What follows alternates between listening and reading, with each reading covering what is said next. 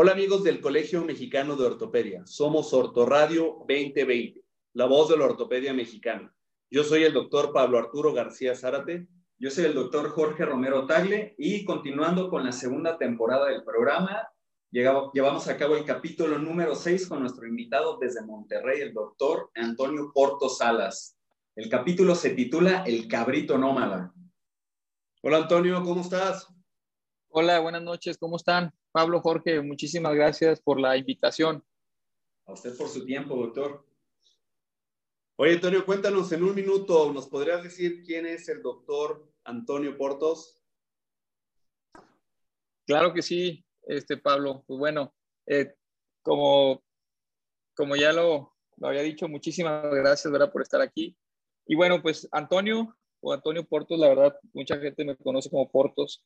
Este, es un chico eh, soñador, un chavo que soy de una ciudad pequeña que se llama o es Nuevo Laredo, Tamaulipas. Eh, algunos dicen que es un rancho. Eh, la verdad sí somos de un rancho, mi familia es la vital de rancho.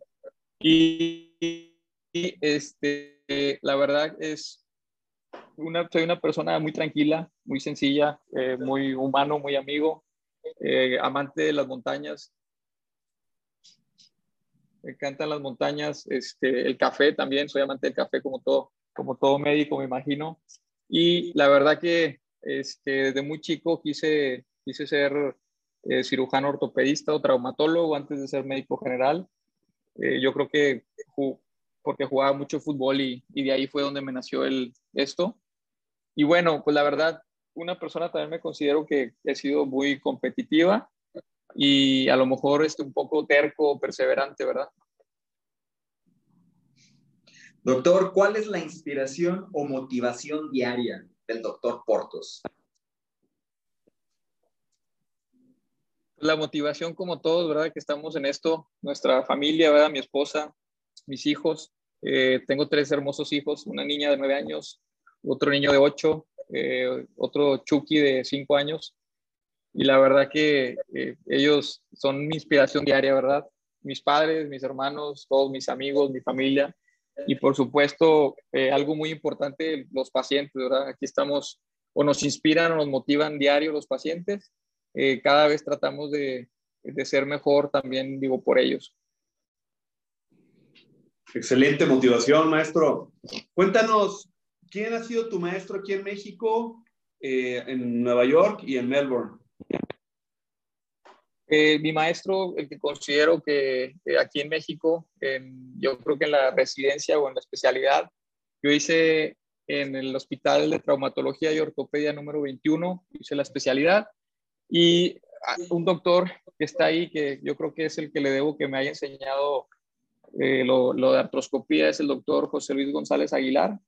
Y con él estuve muy pegado desde, desde mis inicios ahí en la residencia este, en, en Nueva York, el doctor Alejandro González de la Valle, él es el que yo siento que me forjó mi carácter como cirujano ortopédico y la verdad el deseo de ser cada vez mejor, mi pasión por la, por la investigación, él fue el que me la, que me la enseñó y la verdad pues yo lo considero él mi maestro de, en, en, en el HSS, ¿verdad? Y en Melbourne, pues mi maestro de, mi entrenamiento, mi, mi, adiestramiento en el fellowship, que fue el doctor John O'Donnell, que pues es uno de los pioneros en la artroscopía de cadera y obvio uno de los cirujanos con mayor volumen de casos a nivel mundial.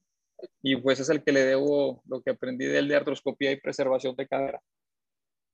Muy bien, doctor, ¿nos hablaría un poco su experiencia en el hospital famoso de Nueva York, HSS, o el Hospital para Cirugía Especial? Claro que sí, o sea, el hospital, yo creo que todo el mundo lo conocemos, el famoso HSS, y es considerado, catalogado como el número uno a nivel mundial por muchos años consecutivos la verdad muchos lo, también lo llaman pues la meca de la ortopedia, ¿verdad? Porque ahí están todos los grandes, los grandes cirujanos y los grandes cracks de todo esto. Y pues la verdad muy, muy emocionante. Fue difícil entrar ahí, eh, no fue fácil, pero pues la verdad este, tuvimos la oportunidad de conocer al, al doctor Alejandro González de la Valle, este, pedirle una oportunidad ahí para entrar. Eh, fue difícil porque eh, él, o sea, cuando fui a buscarlo, él me rechazó en tres ocasiones, ¿verdad? Yo iba ahí a estudiar, fui a buscarlo, a estudiar inglés a Nueva York y fui directamente al hospital. Eh, y la verdad, este, pues obviamente si no lo conocía, ¿verdad? No tenía ningún contacto, ningún padrino que me, que me mandara con él, ¿verdad? Entonces se sacó de onda cuando fui a buscarlo y me corrió de ahí del consultorio, ¿verdad? Este, antes de regresar a México, le pido, voy a su consultorio, me le planto ahí, consulta llena, lo espero hasta que termina, hasta terminar, y, ya me pasan y, le digo, pues sabes que ocupo o que me des una oportunidad. Me volvió a decir que, pues, que quién era y que por qué estaba ahí, que, por qué era tanta la insistencia, y pues le dije, pues sabes que yo quiero, pues quiero aprender de ti, quiero ser como tú, ¿verdad? Y fue la, la razón del cual este, me aceptó, me dijo, oye, ¿tienes una bata? Pues sí, tengo una bata, soy médico.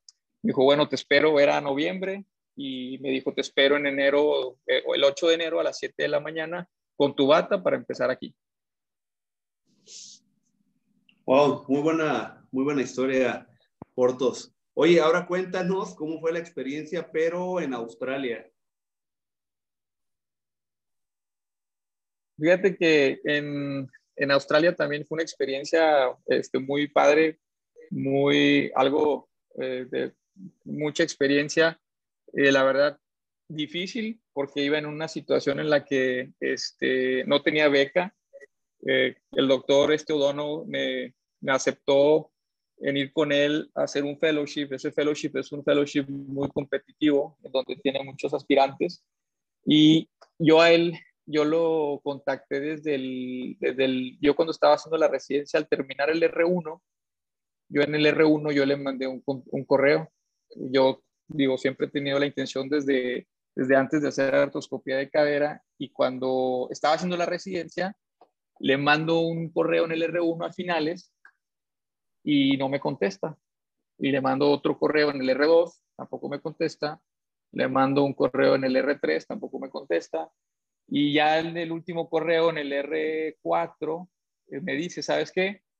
Oye, cómo pones gorro, ¿verdad? Pero pues sí tengo una posición para ti, Sí, sí tengo una posición para ti, pero yo acababa la residencia en el 2012 y él me dice, yo tengo una posición en el 2014, si te interesa, está aquí. Entonces, pues ahorrando, ahí trabajando como médico, como traumatólogo general y, y estaba de eventual en el seguro social, eh, me da, me ahorro y me voy sin beca, ¿verdad?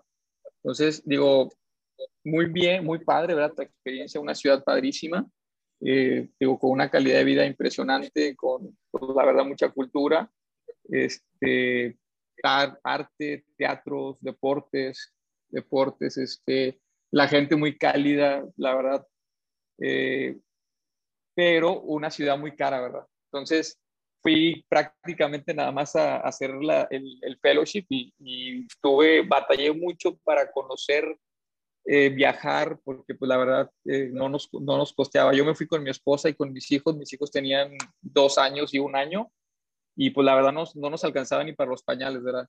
Pero digo, no me arrepiento, fue una experiencia padrísima, este, donde aprendimos mucho y, y la verdad, o sea, lo volvería a repetir, yo creo. Oye, Antonio, ¿cuál te gustó más, este, Nueva York o Australia en entrenamiento? Australia. Sí, me gustó mucho más Australia. Muy bien, doctor. Llevando, llegando a terreno ortopédico, ¿quién es el paciente ideal para llevar a cabo una reconstrucción del labrum acetabular? Un, un paciente para una reconstrucción este, es un paciente pues que obviamente es joven, activo, deportista, eh, que tiene una cadera y una articulación sana y que obvio el paciente este, presenta dolor, ¿verdad? Oye, ¿y cuáles serían las indicaciones para llevar a cabo una reconstrucción primaria? Una indicación es, es, lo que consideran, y, ya, ya hay mucho publicado en esto, es un labrum, me llaman un labrum irreparable, ¿verdad? Y un labrum irreparable es un labrum que te puede tocar cuando entras a la cadera, que sea un labrum que esté muy delgado, o que esté hipotrófico, que hay una, una degeneración intrasustancia, o sea, que el labrum esté muy, de una calidad, lo llaman muy floppy, muy, muy, este, muy suelto, ¿verdad? Y, y que muchas veces también estos labrums, este, o sea, tú por hacer el intento de repararlos, al momento de anudarlos y de bajar tus anclas, ese labrum, o sea, digo, Pablo, tú tienes también mucha experiencia, lo rompes, ¿verdad? Lo, lo haces, lo machacas más de, de, de, que lo repares, ¿verdad? ¿Te han tocado labrums hipertróficos en caderas limítrofes, limítrofes, limítrofes de, de displasia? Fíjate que sí me han tocado labros, pero más que nada me han tocado labros hipertróficos, ¿verdad? ¿Hipo o hiper?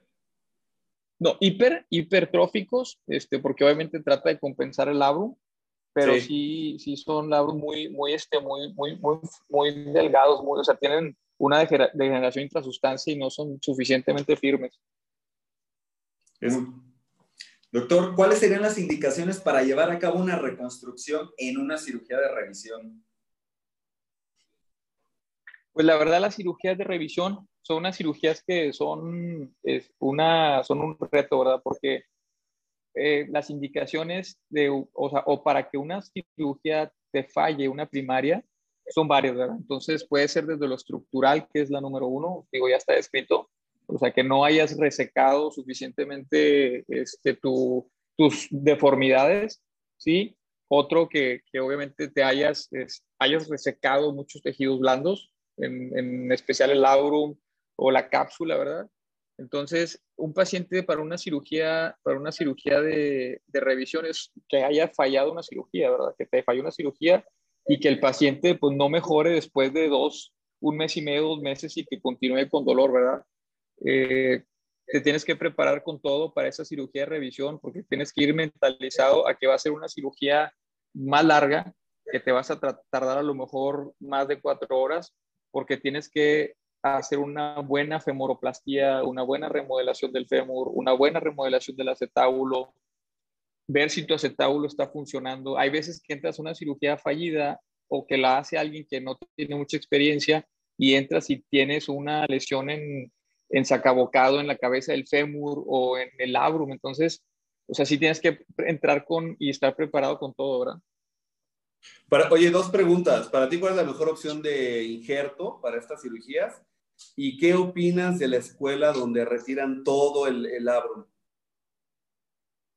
De, fíjate que aquí en México es bien difícil, eh, hablando de los injertos, porque no, Aquí prácticamente es el que te lleva el proveedor o el que tienen, ¿verdad? En Gringolandia, o sea, hay doctores que utilizan fascia lata, tubularizado, ¿verdad?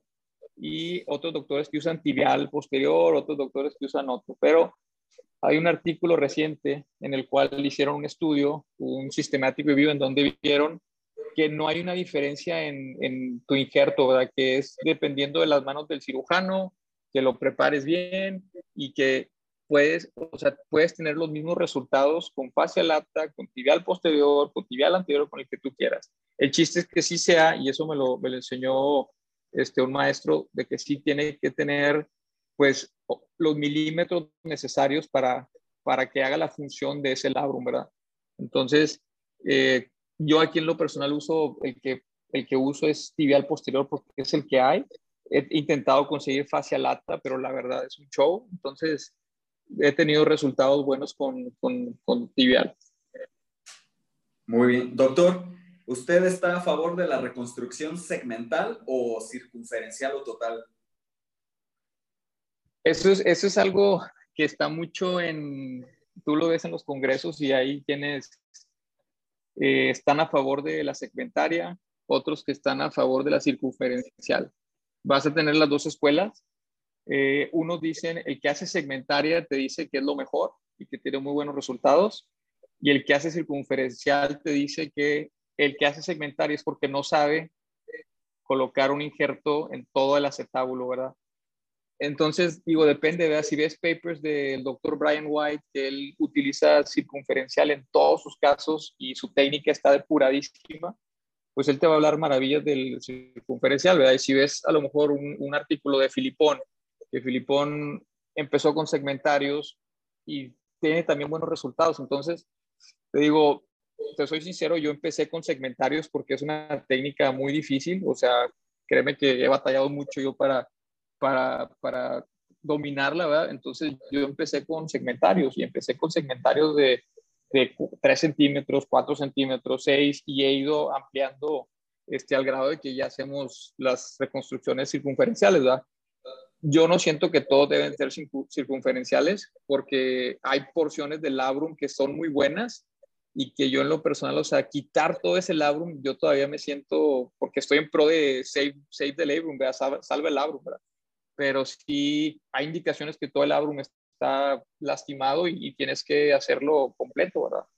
Pero sí es una técnica muy difícil, o sea, eh, y como lo hemos visto, o sea, la otra vez platicábamos, Pablo, de la curva, y es que, este, o sea, una cosa es que hagas una artroscopía de cadera, y luego que entres. Y luego otra cosa es que hagas una femoroplastía, o sea, eso también lleva su curva. Y luego otra cosa es que empieces a hacer reparaciones del labrum. Y luego otra cosa es que cierres la cápsula, o sea, son muchas cosas que tienes que dominar. Y esta en especial es muy difícil porque es, tienes que preparar el injerto, tienes que colocar tus anclas en el sitio correcto, tienes que manejar suturas, tienes que entrar por portales posteriores que nunca se o sea, es algo bien difícil. Sí, es algo que se va dominando con el paso del tiempo. yo creo que la mayor, el mayor hándicap que tenemos en México es que sigue esto mucho en pañales. La infraestructura alrededor de la artroscopía de cadera es cara y la infraestructura alrededor de, un, de una eh, aumentación o de hacer una reconstrucción segmentaria o circunferencial es aún más cara porque poner cuatro o seis anclas a un paciente que no tiene seguro es casi imposible, ¿no? Y poner a un paciente seguro es creo que casi el mismo problema. No, te metes en un broncón, Pablo y Jorge, porque, o sea, tú le cotizas a un paciente que no tiene seguro de gastos médicos y le cotizas dos anclas y las anclas son carísimas y luego de repente sales y le dices, oye, te puse ocho, pues te va a decir, oye, estás loco, ¿verdad? O sea, medio millón de pesos me voy a pagar. Y la aseguradora igual, o sea, la vez pasada puse ocho anclas en un paciente y fue un broncón con, con la aseguradora porque dicen, oye, ¿qué le hiciste? O sea, le pusiste un injerto y luego le pusiste ocho anclas, o sea...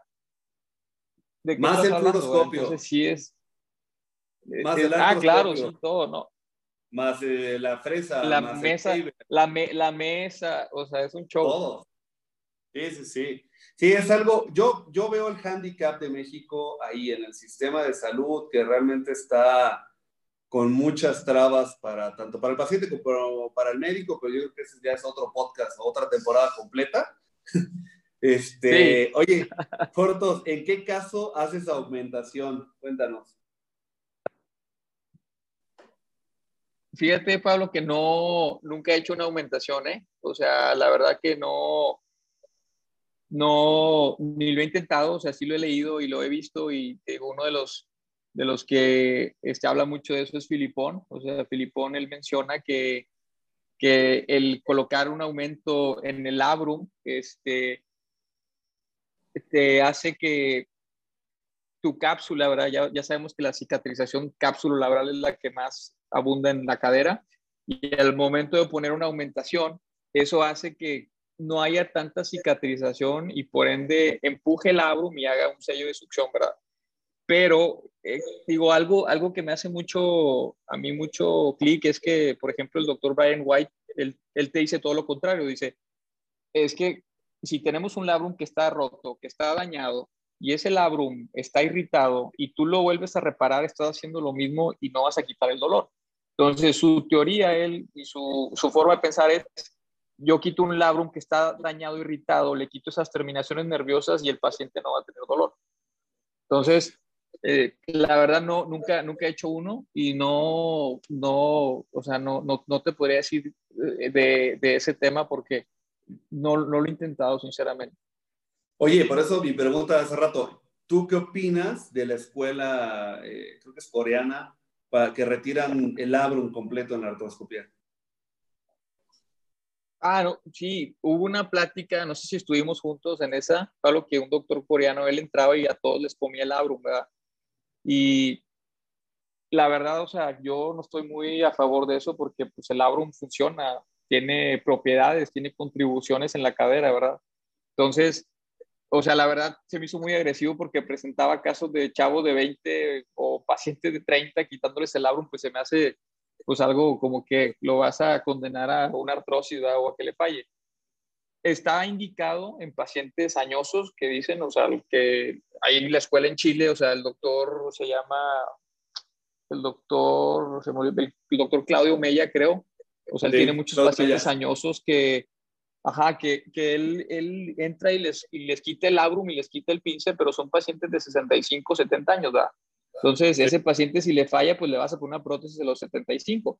Entonces, tiene buenos resultados, pues claro, quita el dolor de la irritación del labrum, pero no, yo no estoy a favor de, de esa escuela coreana que, que, y sí, sí me acuerdo perfectamente, que entra y, y se come todo el, en pacientes muy jóvenes. Es correcto.